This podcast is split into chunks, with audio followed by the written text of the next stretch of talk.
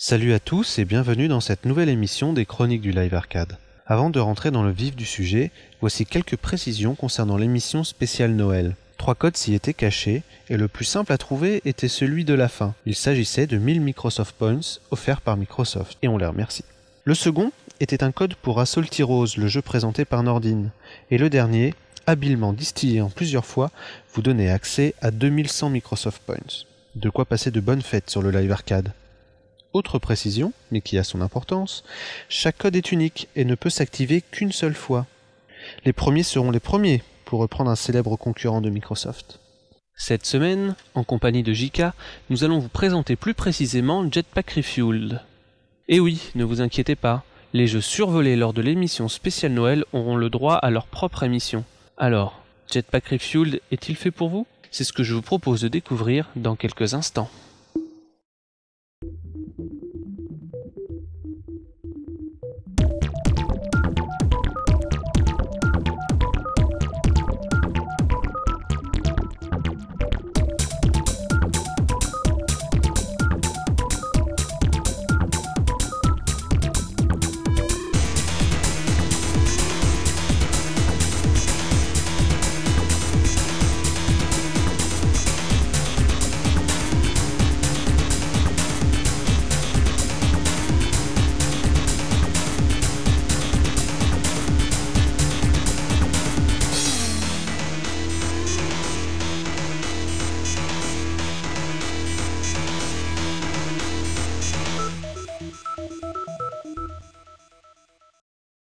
Me voilà donc sur l'interface de Jetpack Refuel. Je suis en compagnie de JK, un expert en la matière. Salut JK. Salut Ina. Alors, tous les deux, on va parler ensemble de ce sublime jeu qu'est euh, Jetpack Refueled, dont tu vas nous faire un petit historique.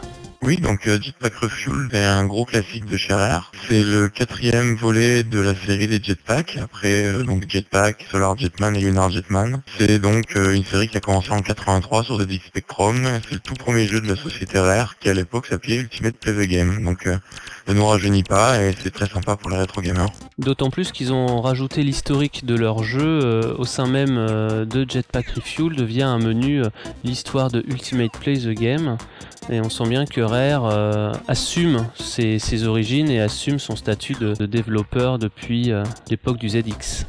Exactement, ils sont très très fiers de leur histoire surtout. Ben, Ils assument pleinement leur rôle de studio vétéran. Et c'est vrai qu'on nous sort beaucoup de vieux jeux sur le live arcade avec une version remasterisée HD, mais là on sent que c'est du travail rare quoi. Ouais, voilà, exactement. C'est-à-dire qu'en fait, euh, n'importe quel éditeur euh, peut se permettre de rebalancer pour 400 points le même jeu qu'il y a 25 ans. Et ben Rare, ils ont préféré proposer un jeu qui va plus loin qu'un simple remake, c'est une vraie suite qui intègre malgré tout le jeu original de 83. Donc, euh, D'accord, alors euh, concrètement, comment ça se joue euh, Jetpack Refueled eh ben, ça joue exactement comme le jetpack d'origine dans les grandes bases.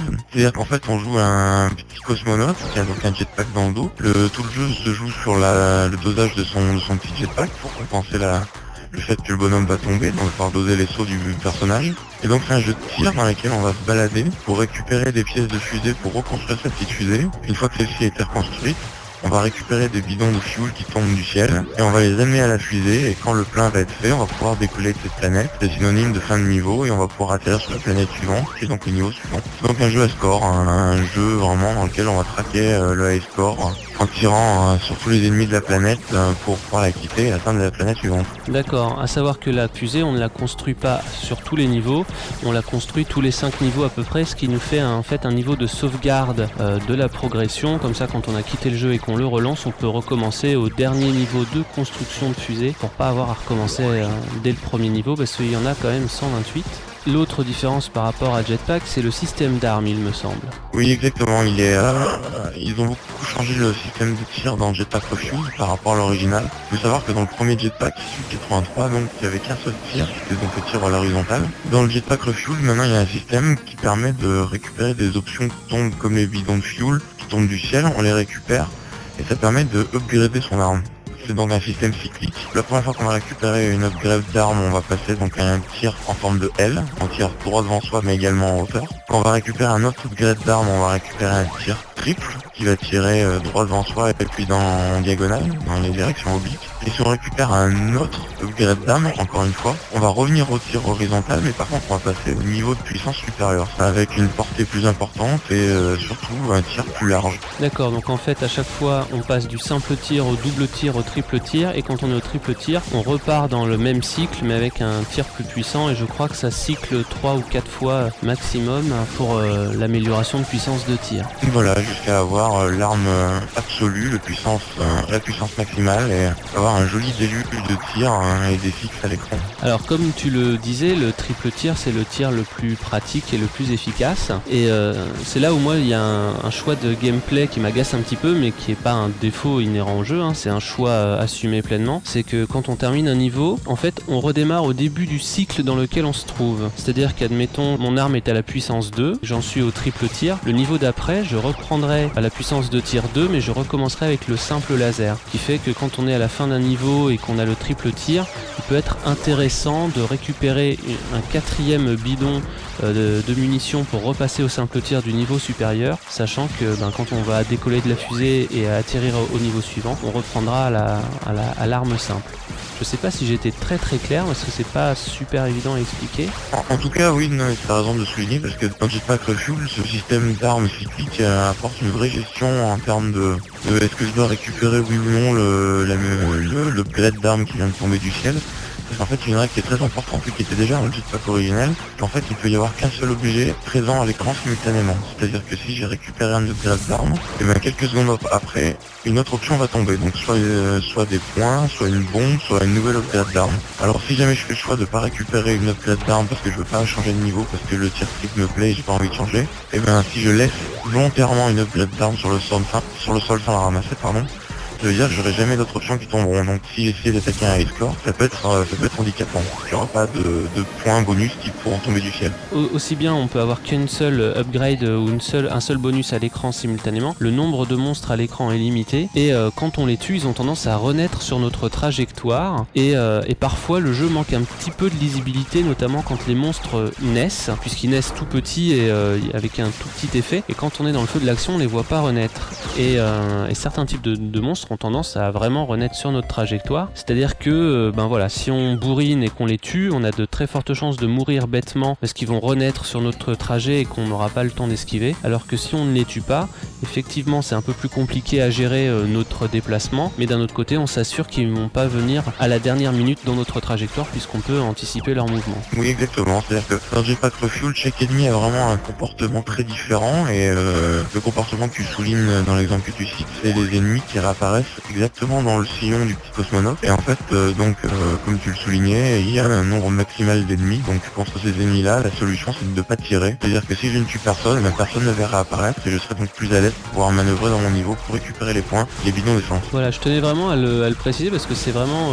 euh, un, détail qui, avant que, avant que tu me l'expliques, c'est vraiment un truc qui m'énervait et je pestais contre ce jeu et je me disais, ah, c'est pas possible d'avoir fait une erreur de game design pareil. Chez Rare, ça me semble un peu étrange. Effectivement, depuis que tu m'as expliqué ça, je m'en sors vachement mieux. Et voilà, c'est un petit truc qui apparaît pas, euh, qui est pas évident comme ça de prime abord, mais qui fait aussi le charme de, ce jeu. Puis surtout le jeu, je le trouve magnifique. C'est enfin un jeu au gameplay 2D réalisé dans une 2D en haute définition qui s'assume, contrairement à la tendance actuelle. Jetpack Refuel, c'est vraiment l'exemple parfait du jeu 2D euh, magnifique, puisque les consoles nouvelle génération surpuissantes hein, euh, peuvent faire de meilleur avec de la de la HD qui va bien. C'est vraiment magnifique, on dirait un dessin animé. Euh, l'animation du personnage, elle donne un petit côté animation flash qui est vraiment délicieuse. C'est vraiment un régal. Ça porte euh, toutes les traces d'un jeu rare. Ça a vraiment la touche d'un jeu rare avec beaucoup de couleurs, avec beaucoup de travail sur la luminosité, sur le choix des, des coloris. C'est un jeu vraiment magnifique c'est vrai que là ça fait ça permet de redonner espoir de se dire ben voilà il y a quand même des gens encore aujourd'hui qui se disent ben on va faire un gameplay 2D et continuer euh, à, faire un jeu en 2D euh, voilà sachant que les lignes de production dans les grosses boîtes maintenant sont toutes en 3D donc peut-être que pour des gestions internes c'est ça les fait chier tout simplement de faire un jeu en 2D euh, parce que ça rentre pas dans leur petite case et dans leur chaîne de développement. Mais mais voilà moi je, je le trouve très très beau. Il est très très fluide aussi. Et puis un autre truc c'est que comme le premier jetpack quand on sort de l'écran par la droite apparaît par la gauche et vice versa. c'est une très bonne idée de l'avoir gardé. Il y a un truc euh, qui est très important à signaler d'ailleurs, c'est que Rare a signé ce jeu en tant que Ultimate Play the Game, donc leur premier premier nom. Je pense que ça explique beaucoup des choses dont tu parles à l'instant, c'est qu'en fait, leur jeu Jetpack Refuel, ils l'ont vraiment pensé comme si c'était un jeu Ultimate qu'ils avaient fait, qu'ils avaient fait à l'époque. C'est pour ça qu'ils ont gardé beaucoup de choses de l'époque. C'est un vrai jeu 2D, c'est un vrai jeu à sport comme on les faisait dans les années 80. Et euh, c'est vraiment très très proche du feeling de toute la belle production de, l'âge d'or du Ultimate. C'est vraiment euh, pour moi une espèce de synthèse de ce que plusieurs éléments peuvent apporter de meilleur. C'est très réussi. Oui, ça c'est vrai que c'est très réussi. Puis on sent que c'est pas un jeu fait avec 3 euh, francs 6 sous délocalisé en Chine ou dans un pays de l'Est. Euh, on sent qu'ils y ont mis un, petit peu de budget, un petit peu de temps et en tout cas beaucoup d'amour. Exactement, d'ailleurs il faut souligner que Jetpack Refuel c'est un des plus gros développements du live arcade. C'est 18 mois de production, qui pour un jeu live arcade est énormissime. Par exemple la musique de Jetpack Refuel qui est très très sympa, qui sonne bien rétro, elle a été signée par Steve Burke, c'est le mec qui a fait toute la BO de Cameo Elements of Power. On sent que Jetpack a été poliché, soigné euh, du début à la fin hein, de son développement.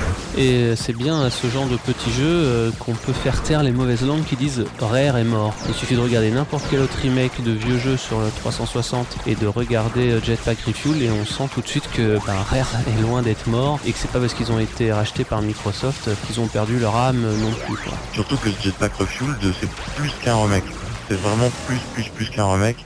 On voit le nombre de portages super faciles euh, sur le Xbox Live Arcade. Par exemple Miss Pac-Man qui ressort tel quel alors que le premier Pac-Man était déjà sorti quelques mois auparavant. Euh, on se rend compte que Jetpack Refuel c'est vraiment une suite parce que c'est beaucoup de choses nouvelles. C'est en plus la réédition du rétro, donc c'est-à-dire qu'on peut jouer au premier Jetpack comme il était sur ZX Spectrum il y a 25 ans. Mais euh, ça a également une suite qui apporte beaucoup d'éléments de gameplay, donc on a dit le système de tir évolutif, on a vu des nouveaux comportements d'ennemis, plus de niveaux, l'apparition des bombes qu'il n'y avait pas dans le premier jetpack qui permet de nettoyer tout l'écran qui sont en nombre limité. Donc euh, c'est vraiment beaucoup beaucoup de choses euh, très très nouvelles et qui font que ce jetpack Refueled est une vraie production de 2007 et non pas une redite de 83. Donc le, multijoueur de Jetpack Refueled euh, c'est très simple, c'est-à-dire que les deux joueurs, un joueur bleu, un joueur rouge, ont tous les deux leur fusée personnelle, donc ils doivent commencer par récupérer des pièces de leur fusée pour reconstruire leur propre fusée. Et à partir du moment où leurs fusées sont construites, ils vont devoir récupérer les bidons de fuel qui tombent du ciel comme dans le mode solo. Mais là où c'est intéressant, c'est qu'en fait, euh, ces bidons de fuel, et eh ben en fait, ils sont pour les deux joueurs. Donc les deux joueurs vont devoir se battre le bidon de fuel pour le ramener dans leur fusée respective. Donc ça va enflammer des, espèces de conflits pour récupérer les, les, bidons, tout en évitant les ennemis qui sont quand même à l'écran. Et le but est d'enchaîner les fusées pleines permettre de décoller et donc provoquer le niveau suivant et d'accumuler les points pendant un certain nombre de temps. Et ça permet de traquer un succès euh, spécifique au succès de la 360, qui est un succès très très original et très très sympa, qui a été repris dans beaucoup de jeux par la suite. C'est le succès de la contamination, c'est-à-dire que quand le jeu est sorti, une poignée de joueurs ont reçu ce succès, comme une sorte de virus. Et donc en fait on récupère ce succès dès qu'on joue en multijoueur quand quelqu'un qui avait été déjà contaminé par le virus. Euh, ça, c'était une bonne idée aussi de le mettre, euh, de mettre à zéro point pour qu'il pénalise pas les gens qui ne jouent pas en ligne. Et, euh, en même temps, c'était sympa de l'avoir ajouté quand même. C'était une bonne idée. Eh bien, écoute, Jika, merci d'avoir participé à cette émission. Merci à toi de m'avoir invité. Voilà, c'est fini pour aujourd'hui. Merci de nous avoir suivis jusqu'au bout. Rendez-vous mercredi prochain pour un nouvel épisode des Chroniques du Live Arcade. D'ici là, portez-vous bien. Ciao à tous.